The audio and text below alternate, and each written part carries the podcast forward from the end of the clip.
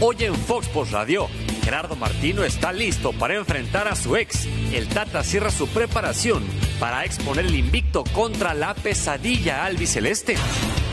Lionel Scaloni y la sombra del Tri protagonizan un cruce durante la conferencia de prensa del técnico albiceleste. Estoy de acuerdo en ningún concepto de los que dijiste. Respeto tu opinión, pero llegar a tres finales y, y perder las dos a penales y una en minuto 118, si eso no es competir, Gustavo Matosas ya porta los colores rojiblancos y da sus primeras palabras como nuevo estratega del Atlético de San Luis. Tomás Boy se mete en nueva cuenta en polémicas tras asegurar que el clásico tapatío es mejor que el regio. Con nuestro Chaco tirando rostro, inicia Fox Sports Radio.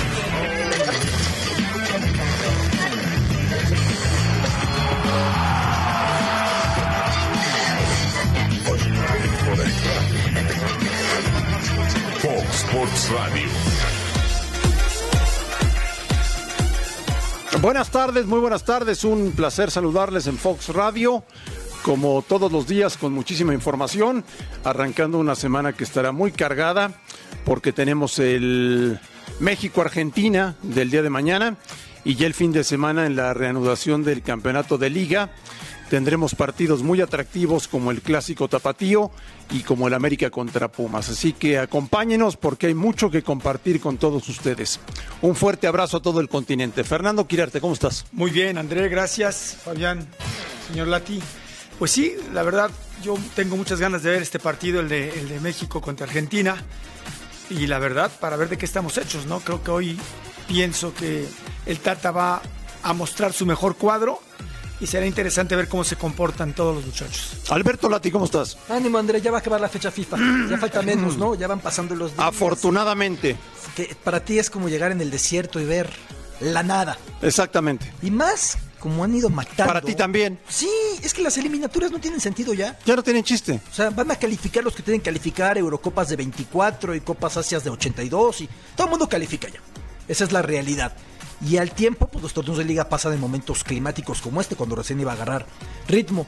Más allá de eso, Alemania que gana contra Irlanda, Bélgica que golea contra Escocia y no mucho más que reportar esta fecha FIFA. Poco. Fuera de lesionados, ¿no? El virus FIFA. Sí. Ese sigue contagiando el virus FIFA. Lo que tanto odian los clubes, ¿no? Sí, ahí veamos a Guti con la mano rota.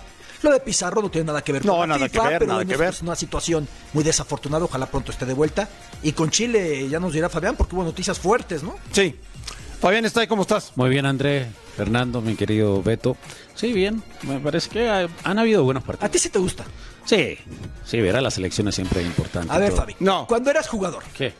No, ¿No qué? no es importante. Es que tú no entiendes el fútbol, No, es no, muy no, no, diferente, no, no, muy no, no. diferente. cuando no tú eras jugador, No, no, no, no, no, llevabas, ibas agarrando ritmo con tu equipo, con el Toluca en su momento, con el América. Y te llamaban para ir a dos partidos de nada.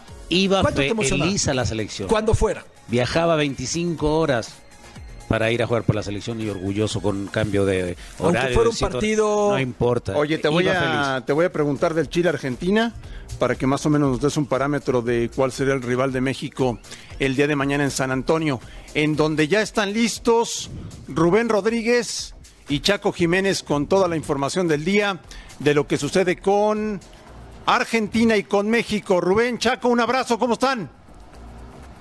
¿Cómo estás, André? Qué gusto saludarte. Buenas tardes a todos allá en la mesa de Fox por Radio junto a Chaco Quivenes.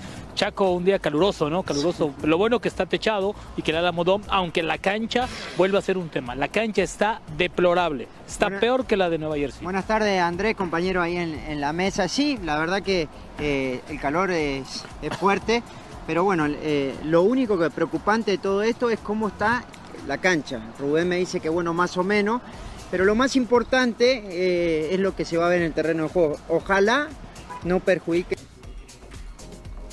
eh, Lo la- que, la lo que yo no entiendo, Chaco, compañeros, es que si este partido se presentó hace un un mes, vino Martino, vino también gente de Argentina a presentar una conferencia de prensa, ¿por qué desde el miércoles tienen que poner los rollos? ¿Por qué el miércoles tienen que extender la cancha? Es, es, es, es, es increíble lo que, lo, lo que pasa. Entonces, en ese tema... En ese tema, en ese tema es, es complicado, Chaco, pero yo siento que, que- que el tema de la selección argentina quejándose abiertamente también de la cancha, deja un antecedente de nueva cuenta. Sí, sí, sí, es, es tal cual. Así que veremos eh, cómo, cómo se presentan las dos elecciones. Argentina tiene algunos cambios. Algunos eh, cambios. Oye, por cierto, rápido. Deja, deja, deja que se presente Argentina. ¿Cómo te presentaste vos, eh? Yo, mira, sorprendido, figura, muy, ¿eh? sorpre- muy sorprendido porque toda la generación, eh, parte del cuerpo técnico, no tuve el gusto de estar con Scaloni, pero estuve con Walter Samuel, que Ok. es el auxiliar. Viejo conocido del americanismo, sí, por viejo cierto. conocido del americanismo. Eh, los utileros, eh, tanto Marito, el doctor, toda gente que estuvieron, tuve Dybala, sencillo, eh, ¿no? suerte en la juvenil. Eh, a mí me sorprendió, lo de Paulo Dybala me sorprendió porque lo conozco por un amigo en común, pero él no me conocía a mí, entonces iba corriendo, le digo, Paulo, por favor, una foto, y se volvió y empezamos a hablar y la verdad, increíble. Ojalá, ojalá y juegue, siempre será un gusto, un gusto verlo, mi querido André. Bueno, André, eh, vamos a escuchar, eh, si, si les parece, un poquito del tema de Scaloni, un tema que le ha dado la vuelta. Y bueno, pues ayer platicamos en la última palabra, recordarás, André, de qué tanta fuerza tiene ahora eh, el conjunto colectivo de Argentina. Bueno, pues Scaloni no le pareció mucho el cuestionamiento de Fox Sports. Y bueno, pues. Muy directo, amigo. Pero, Muy pe- directo, pero, muy pero, directo. pero con respeto y con razón, ¿no? Bueno, vamos a escucharlo, ¿te parece? Sí, vamos a escucharlo. ¿Qué- ¿En qué punto está o, o hasta cuándo veremos esta Argentina que no solamente llega a las finales, sino que las gane, que sea un equipo competitivo, que imponga, que, que se respete fuera? Y la otra, personalmente, ¿qué ha sido lo más complicado para formar a su equipo con todo el entorno en contra? Con todo el entorno en contra suyo, que si no tiene nombre, que si no juega bien, que si no dirige bien, etcétera, etcétera. ¿Qué es lo más complicado que le ha pasado? La primera pregunta no estoy de acuerdo en ningún concepto de los que dijiste. Mm, Respeto tu opinión, pero llegar a tres finales y, y perderla dos a penales y una en el minuto 118, si eso no es competir, creo que donde vamos. Y en esas finales Argentina demostró ser un equipo competitivo y un equipo. Lógicamente en el, en el último a lo mejor año y medio o dos años sí que, que hubo cierta incertidumbre, pero antes que eso Argentina del año 2012-2013 al 2017-2016 jugó tres finales. Y tres finales significa a nada de salir campeón de dos Copa América y un Mundial. No sé, la línea muy fina de decir, si se hubiera ganado la final del Mundial no diríamos eso. Pero no se ganaron, ¿estás de acuerdo? Y Argentina... Ah, pero la línea es muy fina. Ahora, decir de ahí a que Argentina fracasó mm, es complicado. No, yo no dije fracaso. Y dos a penales. No, no, está bien, respeto tu decisión. La siguiente pregunta, ¿cómo tomo? Lo tomo bien, porque la prensa argentina es una prensa exigente por una selección histórica y, y lo tomo de una manera normal, como si estaría sentado tu entrenador acá. Eh, toda la vida el entrenador de la selección argentina eh, tuvo un examen y siempre lo va a tener, sea Scaloni o sea el que sea el que esté sentado acá. Y Alemania que salió campeón del 2014 hizo un recambio increíble y, salieron campeones al minuto 118. Argentina no salió campeón y parece ser que por dos minutos no vale nada. La línea es muy fina, sobre todo en el fútbol, sobre todo en el fútbol. Un mundial en el minuto 117, 118 perderlo y dos Copa América a los penales, yo no, no tiraría tanto a la basura. Argentina lo que mejor tiene, y, lo puedo decir abiertamente, es que todo el que venga a la selección y el que viene a la selección demuestra un amor propio y una gana de estar increíble. La idiosincrasia, la cultura del futbolista argentino es eh, dar todo por esta camiseta, dar, eh, dar el máximo, dar el máximo por el compañero. Todo lo que no sea eso es desvirtuar la realidad. Yo fui parte como jugador, ahora soy parte o soy entrenador de la selección y nunca vi un jugador en la selección argentina que piense por sí mismo, nunca. Y es verdad que si no salimos campeones no sé cuántos años hace, vale solo eso, bueno, está bien, pero la línea es muy fina. Eh, escuchábamos a Scaloni. Chaco, ¿te gusta como técnico de la selección argentina Scaloni o eres de los que está en contra? Sí, eh, André, la verdad que está sorprendiendo porque por lo que pude escuchar de parte de los protagonistas y gente que está alrededor de la selección argentina, los muchachos que están en la selección, tanto en la Copa América como ahora, están contentos con Scaloni. Esperemos que eso lo lleven a cabo dentro de- del campo de juego, pero es un técnico que no tiene mucha experiencia, que se ha ganado un lugar eh, por su trayectoria en las selecciones menores y de a poquito va encontrando un funcionamiento, pero todavía no encuentra los nombres. Está probando mucho, hay una reestructuración también, sabemos de que hay jugadores que ya tienen una, una edad avanzada y, que necesita de, gente jóvenes para, para aportar a la selección. Y esta es una buena prueba para, para Scaloni, para su dirigido y los jugadores jóvenes de tratar de aprovechar el momento. Chaco, Rubén, les mando un fuerte abrazo, gran trabajo. Lástima Hola, el tema, Fabi. del, tema de la Abrazo, cancha Fabi. que es que es muy puntual. El otro día también la pusieron en el en muy poco tiempo y me parece que la cancha respondió a la expectativa y México hizo un, un muy buen partido. Ahora, esta Argentina que enfrenta a Chile, que creo que en ese sentido tal vez a la juego le da un poco de prioridad por los últimos encuentros, por las finales perdidas, por el último Copa América, el tercer lugar de Argentina. Pero Chaco, eh, volviendo al tema este de Argentina, ¿Cuál es la idea de Scaloni? ¿Qué es lo que pretende Scaloni con esta selección? ¿Jugar en torno a Messi como se ha jugado en los últimos años o fortalecer la estructura o el volumen de juego de una selección argentina que me parece que ha perdido el rumbo? La última gran selección, por decirlo de esa manera, era tal vez con Bielsa, que sabíamos a lo que jugaba. Pero a esta de Scaloni, ¿a qué juega, mi querido Chaco? Te mando un abrazo para ti y para Rubén. Sí. Abrazo, Fabi. Eh, mira, Ar- Argentina normalmente juega con un 4-3-3, eh, no modifica mucho, salvo alguna característica o posiciones de, de- los jugadores. Después rodearse con Messi, sí, siempre se ha hablado de que hay que encontrar la gente que pueda llegar, que le haga llegar la pelota libremente, que, que Messi pueda hacerlo del Barcelona. Eso sería lo ideal. Hoy encontramos un mediocampo, por ejemplo, como Paredes, como De Paul, que son, y Chelso, que son jugadores que ya vienen teniendo minutos y demás, y después los demás se están eh, modificando, está viendo. Hoy en conferencia Scaloni decía de que eh, en noviembre recién iba a tener más o menos un panorama más claro de una selección y trabajar con ella. Hoy lo que está buscando es tratar de encontrar su once ideal, tratar de ver a los jugadores en qué posición lo, van a lo va, lo van a servir y hay, hay muchos muchachos que piden piden pista, eh, como le decimos, que quieren estar en la selección y quieren acompañar, pero sí, eh, el gran objetivo de Scaloni es eh, que Messi se sienta cómodo y que Messi logre resaltar a nivel selección que no lo ha hecho hasta ahora. Pues no que nadie gira alrededor de una selección. Si todo va a ser con Messi, ¿dónde está lo que decía Scaloni? Que nadie está por encima de la selección, que Agüero no quiere venir. A ver, Agüero, Agüero viene cuando quiere. Incluso les dicen los, los directivos argentinos que no lo llame porque no quiere venir. Siempre pone de, Bueno, de- de eso no, pretexto. eso no sabía él, quizás sabía más de, de ese tema, pero bueno, sea, si quieres eh, lamentablemente eh, se está hablando de este tema. Hoy Scaloni en conferencia de prensa también dijo de que él conoce mucho a los jugadores y que eh, ninguno se niega a venir. Pero bueno, Rubén está dando una información que él sabe de, de otra fuente. Pero bueno, la selección está por encima de cualquier jugador, pero sí la realidad es que hoy eh, la selección quiere hacer algo que no, dependa, que no dependa mucho de lo que va a hacer Messi, sino que hay jugadores que normalmente cuando juega Messi es como que, se, como que están atados y de repente cuando no está se juegan libremente y lo que quiere hacer es asociarlo y que se un poco más, juegue, un poco más se colectivo. bien. André, también compañeros, tuvo palabras de, de- de- de- de halago y muchísimos halagos y respeto para el Tata Martino, que compartieron equipo en Argentina. Vamos a escuchar las palabras que tiene para la selección mexicana el técnico de la selección argentina. Seguimos el funcionamiento de México, algunas cosas nos gustan, nos gustan que para hacer con nuestro equipo, otras cosas no, y, pero sí que estamos por la, por la- bastante parecido en la línea de juego, en, ser un equipo protagonista, en un equipo ofensivo, y en eso estamos de acuerdo. Venimos a jugar un partido de primerísimo nivel, porque, porque de primerísimo nivel, con jugadores y selección que seguramente sean de las mejores. Eh, todo lo que rodea al partido es impresionante, menos la cancha, menos el, el césped de la cancha.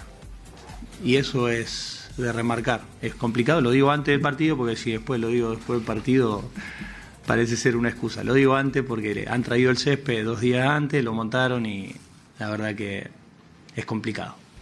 El Mundial eh, compitió de igual a igual y jugó muy bien.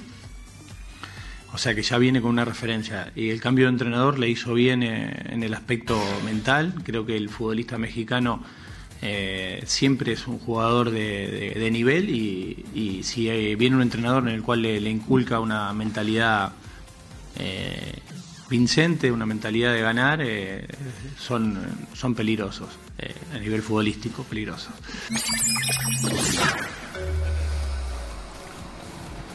Y bueno, compañeros, este es el 11 probable de Argentina, Chaco. Bueno, Scaloni le va a dar minuto a Andrada, el, el arquero de Boca, cambia Agustín sale a pesar de que no tuve tanta participación en el partido con Chile. Montiel como lateral derecho, Martínez Cuarta de central con Pesela, Tagliapico por izquierda. Paul, volante, eh, Paul, perdón, volante derecho, Paredes como medio centro, Acuña también volante izquierdo.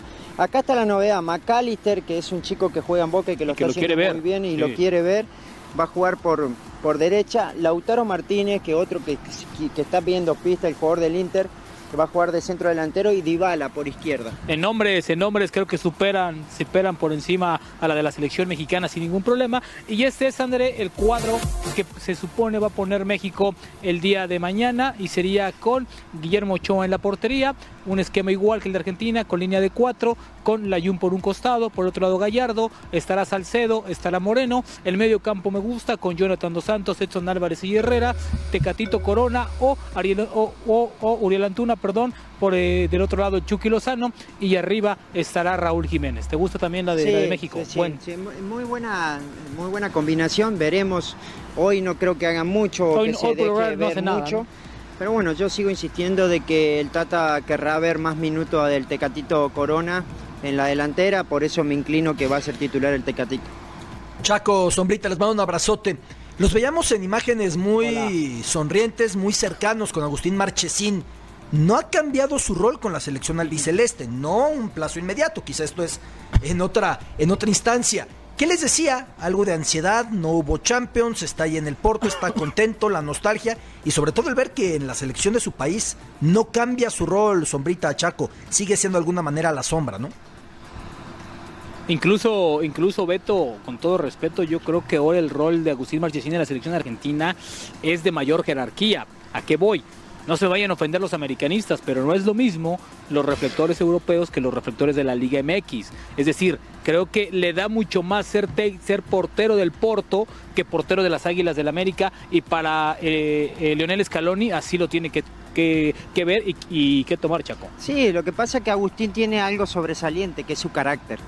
Cuando vos tenés una persona que tiene carácter y que obviamente que va siendo convocado cada vez que sale la lista de la selección argentina, él, aporta su granito de arena para poder eh, intervenir en cualquier, en cualquier ocasión con los jóvenes también, porque hay, eh, hay un cambio, como lo decía al principio, un cambio reestructural de muchos jugadores. Y realmente siempre la gente experiencia es la que lleva en el proceso a acompañar y que lo hagan de la mejor manera.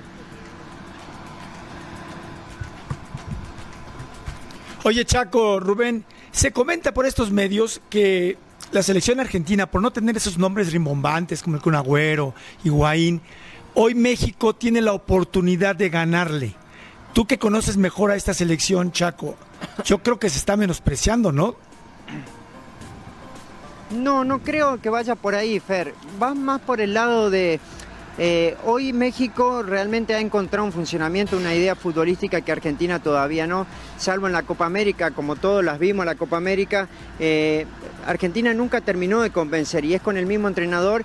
Sí cambiaron algunos nombres, pero hoy yo creo que el momento de la selección mexicana es mucho mejor, eh, de característica de juego, de las características de los jugadores, los momentos de los jugadores sin dejar de, eh, sin menospreciar a la que estamos hablando de la selección argentina de jugadores de talla mundial, jugadores que son muy importantes en, en sus equipos, pero bueno, hoy yo creo que a nivel eh, funcionamiento creo que tiene mejor idea o están más acoplados los jugadores mexicanos que los argentinos. Me la vendes como si diera miedo jugar a Argentina. Ya Sí, no es así. sí. Ya, ya, ya no da miedo, Chaco. Sí, sí, Ya sí. no da hay, hay que miedo. tener, hay que- hay tener, hay que tener respeto, No, a sí. ver, pará, pará. ¿Cómo dices tú? Pará, pará. No, a nivel Pará, futbolístico, a nivel, miedo, a nivel por favor, futbolístico. México hoy está mucho mejor, pero sí, los nombres de la selección argentina son muy pero buenos. no dan miedo, tampoco, tampoco. Eh, en algún momento Miedo a dar. Alemania. Vamos a ver mañana. Yo creo que mañana puede ser una buena prueba para Argentina como Chaco, para México. No me digas eso, por favor. que da miedo. Dios santo. No, no da miedo, Está bien. pero yo creo Oigan, que es una buena eh, ¿Qué prueba. te parece si mejor vamos a la conferencia de Martino y le preguntamos Sí, eso? perfecto. Y en la última palabra se los presentamos. ¿Te parece, Dale. André? Perfecto. Señores, un abrazo. Ok. Cómase un choripán. Abrazo a todos. Oye, yo sigo terco que el Cállate, de Marchesín sigue siendo el mismo. ¿Quién? Me dijeron de March- Yo sigo terco que el rol de Marchesín sigue siendo el mismo, ¿eh? No, no, no. Jugar en Europa tiene otra Es- resonancia. Lo están Lo- utilizando más. Lo tuvimos. no, lo puso de titular contra Chile, que, Sí, pero que para, no- que para Argentina, y lo digo A con ver, todo Beto. respeto, Era el Beto importante. era el- a lo mejor el más importante por la situación de haber jugado dos finales. la- Lo el tuvimos el miércoles en la última palabra. Yo creo que hoy es el portero titular de Argentina. Tú estás convencido, Yo creo que sí. ¿sí? Aunque no lo usen siempre. Van a dar margen Sí. a rotación. ¿Está buscando el once Igual que? México. Sí, pero sí le cambia. No, no, México tiene ocho. a- No, por eso, sí, pero claro. jugó Jonathan el viernes. Ah, o sea, claro. Cuando hay Ahora, dos partidos, rolas al Él portero. se sigue expresando en relación con este país como si fuera casi el suyo, ¿eh? La manera en la que los atendió en la última palabra es un tipo que sigue siendo cercano, como se tuvo ahí con la sombra y con Chaco, sigue siendo cercano. Sí, se acaba de ir Beto también. Beto, pero sí le cambia. Pero sí mu- le- no, no, muchos se van y cortan de inmediato el hilo. No, pero te toca jugar contra México, tienes que dar la, la- la cara y, todo el y tema. En cuanto a Y es un tipo Scaloni, muy agradecido. Scaloni se ocupó mucho de la doble pregunta de Rubén, con todo derecho y con todo respeto. Le planteó por qué no coincidía de las finales perdidas. Pero en la otra mitad, yo creo que sigue teniendo poca legitimidad como entrenador de Argentina, dado su escaso trayecto ¿no? en los banquillos. Fue un Nor- buen tipo. Normalmente el técnico de Argentina es un personaje muy importante, ¿no? En el mundo del fútbol se los argentino. acabaron la eliminatoria pasada. Pues sí. Iba pasando todos de una semana cada En cual. la línea telefónica, el hombre que más partidos ha disputado con la selección mexicana durante toda la historia, el señor Claudio Suárez. Claudio, un abrazo, ¿cómo estás? ¿Qué tal, André? Igualmente un abrazo ahí a todos, a Fer, a Fabián y a Beto. Igual, igual, Claudio. Oye, ¿cómo viste a México con Estados Unidos? Pues bien, ¿no? O sea, eh, uno espera eso de México, buen funcionamiento, goleando. La verdad que iba, ya había este, ya habían pasado muchos años sin que México se viera tan superior como ahora, ahora ¿no? Lo, hicieron. Eh, realmente Estados Unidos también está en un cambio generacional y gente joven, destacando Pulisic, pero realmente México se vio muy superior. Eh, Estados Unidos cambiando un poquito más su sistema de juego, ¿no? Ya intentando tú sabes, en, en mi época me tocó que jugaban mucho al pelotazo, al juego directo y, y al contragolpe y hoy en día intentan salir con balón controlado desde atrás, que México aprovechó bien en apretarlos y, y quitarles el balón. Yo creo que Estados Unidos va a estar en un proceso, pero sí México se vio muy superior. Oye, ¿por fin se le podrá ganar a Argentina? Pues creo que es una buena oportunidad porque ya se ha hablado mucho de, de que Argentina lleva muchos años sin eh, tener un buen funcionamiento a nivel selección porque individual pues tiene grandes jugadores.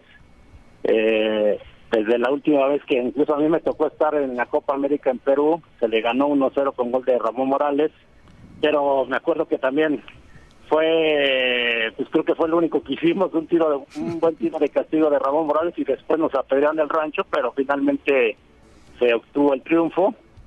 Eh, y ahora, pues creo que México llega mucho mejor, ¿no? Aparte, con una- esa racha muy positiva del Tata Martino, ¿eh? que no ha perdido, 11 partidos ganados. Eh, y bueno, pues Argentina viene de una Copa América, no tiene a su máxima figura Messi, ¿no? Pero, pero Argentina siempre es complicado por los jugadores que tiene. Querido emperador, un abrazo Alberto Lati, ¿cómo estás, amigo? ¿Qué tal, Beto? Muy bien. ¿Y tú? Te veo aquí, me metí sin querer el camino de Sheriff, anticipé el balón, ahorita dispara Sheriff. No se preocupe, oye, Lati. oye, Claudio, una pregunta. Tú enfrentaste, como bien decías, a Argentina muchas veces, pero yo recuerdo la Copa América 93. Se le enfrenta en primera ronda y se le enfrenta en la final. De entonces para acá, ¿quién ha crecido más? Entendiendo que en ese momento Argentina venía de ser campeón del mundo dos veces en los 15 años precedentes. ¿Quién ha crecido más en este lapso? ¿Quién se ha rezagado más, querido Claudio? Y es buena pregunta. Eh, pues yo creo que ahí vamos, ¿no? No, no hemos Ahí vamos, para bien o para mal. Famoso- No, pues bueno, nos hemos estancado, ¿no? Porque, pues bueno, te diría que esa Copa América para mí fue un partiaguas de, para el fútbol mexicano, ¿no? Era la primera vez que participábamos, este, pues, fuimos la sorpresa, creo que el equipo eh, sabía lo que jugaba, eh, jugadores con grande, gran personalidad, y, y, y creíamos que íbamos en ascenso, ¿no? Porque después viene en el Mundial 98, creo que ahí se mantenía el nivel con una nueva generación y, y bueno, pues desde esa fecha hasta ahora pues seguimos en lo mismo, ¿no? Este, sobre todo en, el- los mundiales, que hemos, nos hemos quedado en, avanzamos la primera fase de grupos y ahí nos quedamos, ¿no? Y Argentina, pues Argentina, pues creo que eh, siempre esperando a volver a ser campeona, campeona del mundo, a trascender, pero no lo ha hecho. Creo que los dos nos hemos estancado. Oye, Claudio, ¿qué tal? Te saluda Fernando Quirarte. Un abrazo a la distancia. Eh, comenta nuestros compañeros. Comenta nuestros compañeros y, y el entrenador de Argentina respecto a la cancha. Los que hemos tenido la oportunidad de jugar en ese tipo de canchas que las arreglan dos días antes, sabemos que la- el único problema que podría haber es la unión. ¿sí? Yo me preocuparía más por una lesión de algún jugador que a que no puedas jugar bien al fútbol, porque va a ser la cancha para los dos y me imagino que el que se adapte mejor a esas circunstancias le puede sacar mayor eh, provecho. ¿Tú qué opinas? Sí, así es, Fer. Bueno, pues siempre ha sido un- una problemática, ¿no? A mí la verdad que me, me parece increíble que, que no prevean esto, ¿no? Que, que, por ejemplo, la, le, le exigieran a, a Zoom, en este caso, ¿no? Que son los, los organizadores, que la cancha la tuvieran mejores condiciones. Ya les pasó, si bien me acuerdo, creo que en Atlanta, que, que hubo muchas quejas eh, por poner el pasto a la mera hora y sí no agarra muy bien y, y sí tienes ese problema que puedes incluso lesionarte, ¿no? Tienes toda la razón, Fer. Ojalá y no pase y podamos ver un buen espectáculo. Claudio, te mando un abrazo, te habla Fabián. No me acuerdo si te hice algún túnel, no, no creo, pero era, era, era un gran defensor, mi querido Claudio, igual que el Sheriff. No tuve la oportunidad de... El de- emperador. Contra el Sheriff, lo veía en blanco y negro en la televisión. Pero mi querido Claudio, preguntándote el tema de este México que muestra una cara muy especial con el Tata Martino, una idea futbolística de una presión alta muy importante que lo definiste muy bien en el partido frente a Estados Unidos. Que Estados Unidos, bueno, a mí no me desagradó lo de Estados Unidos porque intentaba jugar, eh, sufrió muchos riesgos y todo lo que sea, pero México aprovechó esas circunstancias. ¿Te parece que este es el camino ideal de, de Martino y de la selección mexicana? Tener presiones altas en momentos de los partidos donde el rival intenta salir jugando? Pues sí, Fabián, no me acuerdo si me hiciste un túnel, pero pues bueno, yo el que me hacía un túnel le tiraba una patada. pero- No, bueno, yo, yo, yo creo que el, eh, este, el Tata Martino desde que llegó, la verdad que pues yo creo que a todos nos ha convencido, ¿no? Porque ha sido muy coherente con lo que ha dicho y, y- me imagino que transmite muy bien sus ideas con los jugadores, porque tienen bien definido el, el estilo, ¿no? Que juega con un 4-3-3 y, y- y muy dinámico. A mí se me hace el equipo dinámico, con buen manejo del balón, este eh, como tú dices, Fabián, eh, desde la salida del rival intentan presionar y lo hacen bien, ¿no? Porque no es fácil, tú sabes muy bien que cuando, sobre todo a los delanteros les cuesta mucho trabajo tener esas costumbres, ¿no? De defender eh, y todos los, los, los delanteros pues, tienen esa disposición de del sacrificio, de, de, de- de presionar bien coordinados, ¿no? Porque si no dejas espacios y el rival te puede hacer mucho daño. Yo creo que hasta ahora la selección se ha visto muy bien con el Tata Martino y, y esperemos que, que el día de mañana pues este lo vuelva a hacer, aunque es una dura prueba y creo que como lo decían al principio, creo que es una buena oportunidad en estos momentos para que México le pueda ganar a Argentina. Oye, Claudio, se empieza a acercar peligrosamente Andrés Guardado a tu marca de partidos con selección mexicana. Sí, no, bueno, pues yo creo que los récords ahí están, ¿no? Para romperse. La verdad que yo nunca pensé en sumar tantos juegos, se fue dando por consecuencia, por ahí casi me privé de 10 años sin vacaciones y, y bueno, estuve constantemente participando con la selección y por eso se, fue dando. Y ahora con And- Andrés Guardado, pues que ha hecho una excelente carrera, me tocó en sus inicios precisamente en el Mundial 2006, era él era el, el novato y yo era el, pues el, ahí el más veterano y se veía, ¿no? Se veía que iba a tener un buen un buen camino, lo está haciendo ya eh, cuatro mundiales, también este en eso ya también a mí me superó y ha superado a mucha gente. Me daría mucho gusto que la verdad, incluso que él fuera el número uno a nivel mundial. Yo creo que a mí, este, yo tuve la oportunidad todavía de jugar algunos partidos, pero ya no se me dio la oportunidad, ya no se me dio la oportunidad en la selección pero sí sí me daría gusto con Andrés Guardado y también pues bueno ahora vemos a Sergio Ramos que también está en activo y, y que igual ahí está ya ya alcanzó a Casillas y a lo mejor también puede alcanzar a, a todos los que estamos ahí en la punta Cierto, cierto, cierto. Claudio, fuerte abrazo, gracias por tu tiempo. gracias igualmente gracias a todos Un abrazo, Claudio. Un abrazo, Claudio. Claudio Suárez. Qué gran futbolista era. Qué gran- no, hay gran persona. Siempre No, bueno, es extraordinaria. Sí. Siempre hay que escucharlo. ¿eh? Sí. No, pero él no tiene, agradable. no tiene ningún problema en que Andrés lo supere, todo el tema. Es un tipo, no, no, y, y es compañero nuestro. Claro. En Fox Deportes. Volvemos a Fox Radio.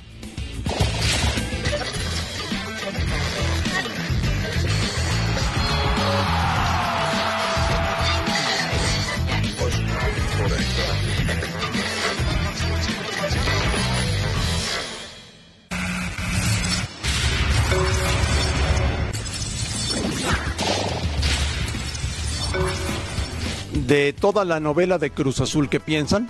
Absurdo, burlesque, Absurdo. burdo, Burdo. sin sentido. No sé si seguir con más. Guerra de poderes. Sí, claro. Más que guerra de poderes es una guerrilla, porque es sucia. No atacan de emboscada desde los árboles, Pero, que- desaparecen, pero queda mal, Beto. Ah, bueno, o sea, sí. es una mala imagen para toda la gente que le va al Cruz Azul. Depende cuál sea la prioridad de cada cual en la guerrita. Por eso te digo, pero al final el aficionado tiene No, que no, enterarse de toda esta situación. Un atropello. No, muy mal, muy mal el manejo. Oye, en los años 70 se pensaba al ver el modelo de Cruz Azul tan exitoso en la cancha que acaso la propiedad del fútbol tendría que tender hacia una cooperativa, como en el caso de la máquina.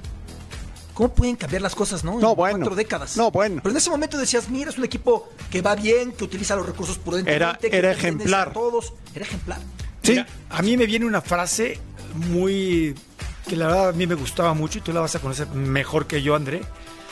Eh, aquella frase de don Nacho Treyes que decía, solamente el que trae el costal sabe lo que, lo que está cargando. ¿Sí? ¿A qué voy? Sí se dice sucio y todo, pero yo creo que al final de cuentas, para hacer lo que está pasando en Cruz Azul, deben de tener alguna reunión para que pueda salir Garcés y Es un- salir es un, Alfredo. es un caos, Fernando. Exactamente, claro. Es un caos. Parece es un caos. competencia a ver quién se Vamos con David Espinosa, que tiene noticias importantes de Cruz Azul. David está en el aeropuerto. David, un abrazo, ¿cómo estás? Abrazo de vuelta, mi querido Andrés, Sheriff, Beto, Fabi, así es. Después de lo que ha sido este caos, estos últimos días de caos, ya bien lo han mencionado en el equipo de Cruz Azul, pues ya inicia una semana nueva pensando ya en lo que será la reanudación de la liga. El próximo viernes estarán visitando a los Tiburones Rojos de Veracruz. Después lo que será inmediata la final de la League's Cup contra el equipo de Tigres. ¿Qué les parece si vamos en orden cronológico de lo que sucedió este día? Es bueno, más bien fue el tercer entrenamiento ya de Robert Dante Siboldi, el primero para los medios de comunicación para que podríamos ver los trabajos, donde llamó la atención el regreso de Pablo Aguilar, que había presentado molestias, José de Jesús Corona, que también había tenido problemas después del partido contra Chivas, Milton Caraglio, que ya se ha recuperado del desgarre que había sufrido, y también Javier Salas y Stephen Eustaquio, quienes habían permanecido más tiempo de baja con el equipo celeste. Stephen Eustaquio, que incluso podrá volver a la, a la actividad hasta el próximo 22 de septiembre, tendría participación con el equipo sub-20 en, en la jornada en la que visiten a los Pumas de la UNAM. También llamó algo mucho la atención y fue la visita de parte del cuerpo técnico de Pedro Caixinha. Elder Domingos y Oscar Faría estuvieron presentes ahí para recoger algunas cosas y todavía despedirse de este club con el cual estuvieron trabajando. Posteriormente nos trasladamos a esta Terminal 2 del Aeropuerto Internacional de la Ciudad de México, donde llegó Guillermo Álvarez Cuevas. El viernes se trasladó rumbo a Cancún porque ayer fue su cumpleaños 74, es algo que ya tenía previsto, ya tenía previsto celebrar de esta forma y a su llegada habló con nosotros, ¿qué les parece si escuchamos cosas bastante interesantes? En realidad eh, todo lo que se tomó como decisión el domingo, platicando personalmente con el profesor Pedro Caiciña, eh, hasta el día siguiente fue cuando ya tuvimos eh, todos los detalles de lo que podría ser el trabajo de la semana para pues eh, de- decidir y presentar al nuevo responsable del área técnica. Había dejado muy claro que la cita de una conferencia el viernes en la mañana. Era para la presentación del señor Oscar este, Robert Dante Siboldi, su grupo de, trabajo, suscitaron algunos otros este, eh, elementos o, declaraciones de carácter jurídico que no creo que sea este el, momento de aclarar, de que si de vicepresidentes o no, eso está todavía eh, sujeto a una interpretación. Cuando él me comunica su, su decisión, eh, lo único que es eh, decirle que además de respetarla, yo tendré que hablar con él todavía un poco más. Todavía está eso a una situación que hay que aclarar, si para ser este, socio del club se requiere seguir siendo socio cooperativista. Eso es todo.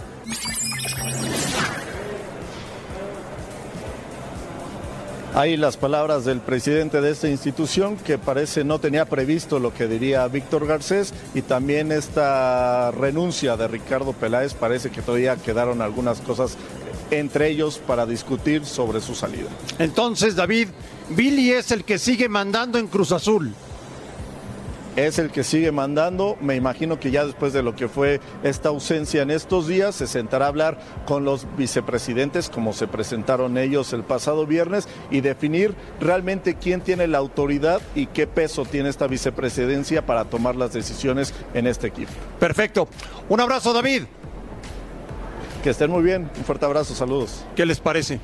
Bueno, yo, yo, a eso me refería precisamente. No podían haber tomado una decisión si no lo hubiera sabido Billy. Eso a mí me queda claro, ¿eh? sin conocer eh, a ciencia cierta la problemática del, del Cruz Azul me queda claro que si no hubiera habido esa comunicación entre los hermanos o entre Garcés, no se, hubiera, no se hubieran sido tan valientes en haber eliminado a Caixinha, a Peláez y llegar con esta presentación. Por, a eso te decía. bueno, Peláez renunció, ¿no? Sí, yo, yo respetuosamente, querido Fer, yo difiero.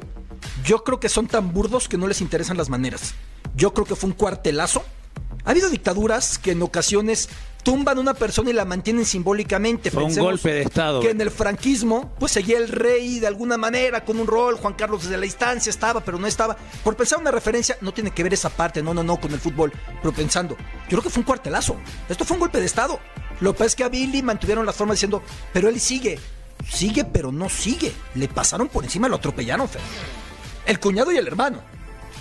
Le pasaron por encima. No dejó Fabián eh, Cruz Azul eh, no dejó pasar una oportunidad importante de tener un técnico tipo Almeida o tipo Mohamed.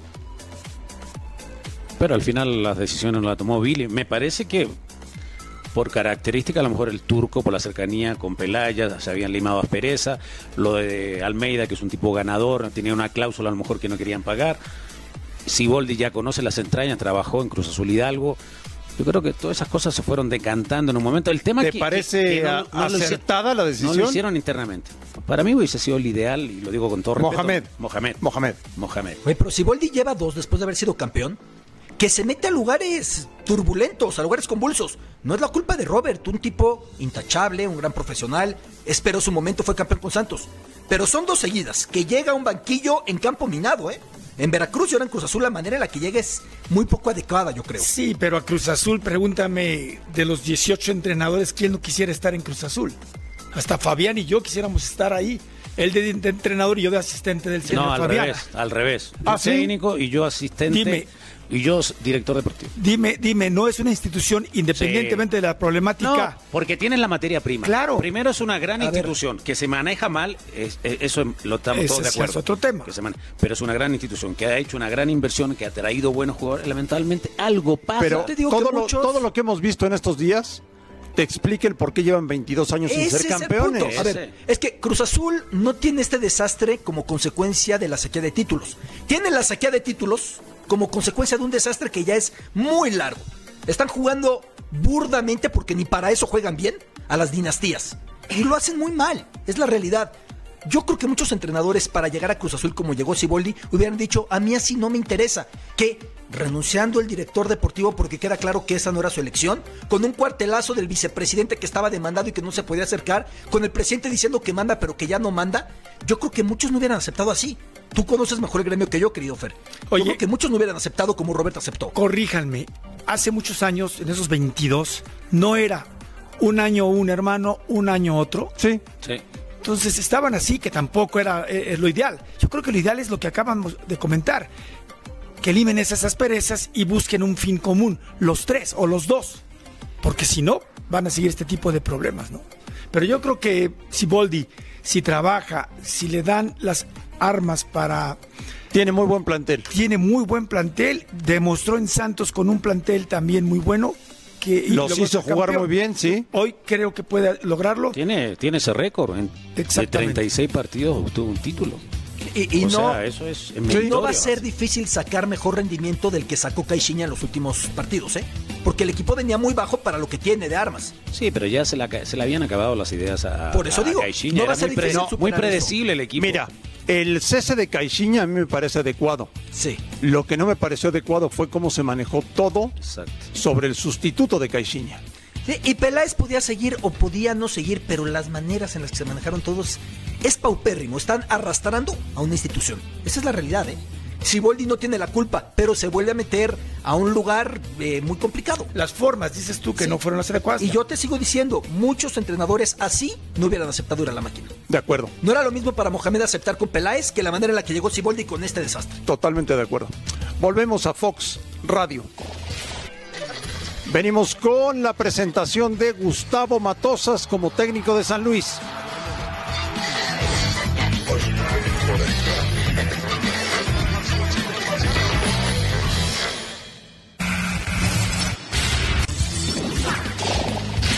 La verdad que no, no es lo mío.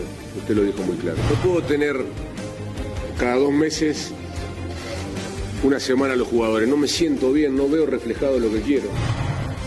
Yo vivo del día a día. No sabía que ser técnico de una selección era tan aburrido porque no tenés a los jugadores. ¿Se equivocó Fabián? Sí, eso estuvo de más. De lo aburrido.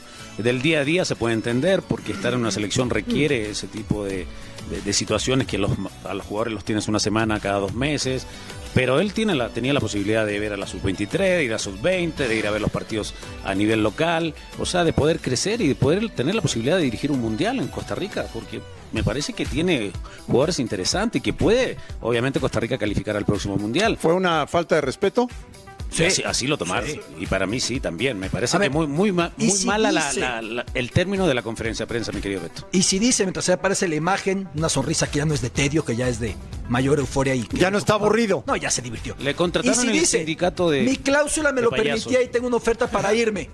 Oye, pero mi cláusula me lo permitía. Ya está. Exacto. Seamos frontales. Es, buscó hacer algo rebuscado, algo absurdo que no. ¿Ustedes le no creen sentido. cuando dice que lo contactaron al día siguiente del cese de Poncho Sosa?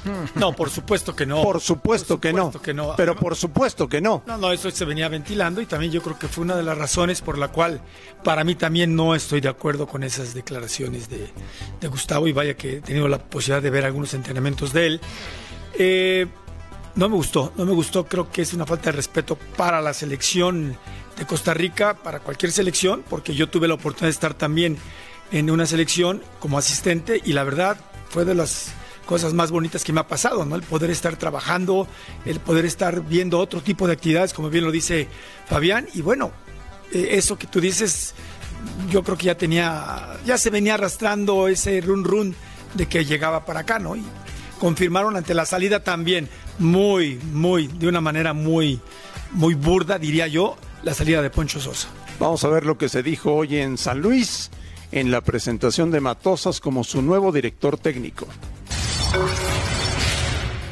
¿Cómo voy a hacer para combatir? El día a día es lo que necesito. Y eso eh, va a hacer que me sienta vivo, feliz, contento, dedicándome a lo que me gusta. ¿Cómo hacer que los jugadores confíen? Y con el día a día, con el trabajo serio, con la honestidad. Eh, que el jugador vea que lo que le planteas en la cancha le gusta y que a la hora que lo lleven al partido se vea reflejado lo que entrenás. Yo creo que no hay no hay mayor argumento de confianza o que convenza al jugador que ver lo que uno entrena en la semana plasmado el fin de semana y que da resultado como para la victoria. Y el día a día, ¿no? O sea, es, imposible ganarte la confianza en, en una semana o en 10 días. Es como las relaciones personales extra fútbol. Es muy difícil que vos confíes en alguien probablemente en una semana. Estuve creo que cinco años en México y me llevé cinco títulos. Lo de la América no creo que sea un fracaso porque salimos campeones de la Conca Champions. Lo de Atlas yo creo que sí, que no salió como yo esperaba. Eh, lo único que le faltó mencionar fueron los títulos que me llevé. Así que me voy a pegar a eso como para ver qué es lo que viene en el futuro. Me voy a acordar de las cosas buenas. ¿Cómo lo ves, Fabián? Eh, Está claro, un poco irónico, ¿no? Las declaraciones, todo el tema, pero me parece que es un tipo que trabaja bien, que hizo jugar bien a- al equipo de León sobre Muy todo. bien, muy bien. O sea, espectacular, no, no tengo dudas de su trabajo, pero ojalá que, que- que pueda convencer a los jugadores, porque me parece que no tiene un mal plantel San ver, Luis, no venía mal. Se No. plantea con unos adjetivos, y entre los que menciona es honestidad. Hoy el que yo vincularía a Matosas no es ese. Gran entrenador, innovador, saca grandes rendimientos. Por supuesto que sí. Pero creo que hoy por hoy la palabra honestidad no se la colocaría a él. Y siento cierta decepción por una directiva en la que yo creía mucho que era la del San Luis, con la influencia llegada desde el Atlético de Madrid. Todo el operar, todo el tejemaneje en este caso, no me parece que haya sido el adecuado, ¿eh? Lo manejaron muy mal, ¿no? Hay un tipo que les dio mucho, como Poncho Sosa. No lo quería entre los dos títulos, ahí lo dejabas. Gracias, ascendimos, hiciste lo que tenías que hacer. Pero de esta manera, Ahora, este, dos técnicos uruguayos llegando en momentos de turbulencia, ¿no? Sí. A Cruz Azul y a San Luis. y en escenarios poco deseados. Con objetivos diferentes. Sí, claro. Eh, a Siboldi se le va a exigir la liga como El se le título, a como sea. Caixinha o a Peláez Sí. en otra posición Sí. o a Yayo antes y evidentemente aquí a ver cómo mantiene al equipo. Yo creo que si mantuviera los números de Sosa es un buen trabajo. Meterse a la liguilla se lo pueden pedir. Sosa estaba Claro. claro, un punto o dos puntos. A un punto, a un punto. Sosa, claro. Sí. Con el plantel que tiene, por supuesto. Yo creo que está para calificar. Sí. No, y se los convence. Y, y Es un buen entrenador. Es un buen técnico. Seguir con el discurso. Sí, la- de- las maneras de, de manejarse a lo mejor no nos pueden gustar, pero no me cabe duda que es un tipo ganador. No quieres hablar de un tema, evítalo. Decir, no me hablaron hasta un día después de que dejé Costa Rica. No. Habla- no, no, no le busquemos. No, no, no, No, hagamos no, no, que no, no. pensar que la gente es tan tonta, ¿no? Sí, ¿cuántas semanas antes, no? Ya venían hablando. Claro. A lo mejor fue desde el mero verano, cuando estaba en Copa Oro y A lo San mejor, ascendido, no lo a sé. lo mejor, a lo mejor, a lo mejor. Volvemos a Fox Radio.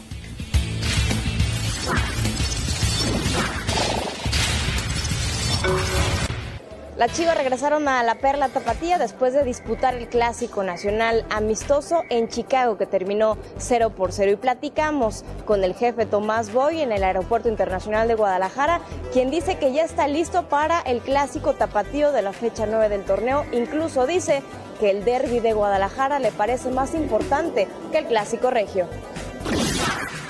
Creo que hasta, hasta más fuerte, porque aquí todo es muy mediático.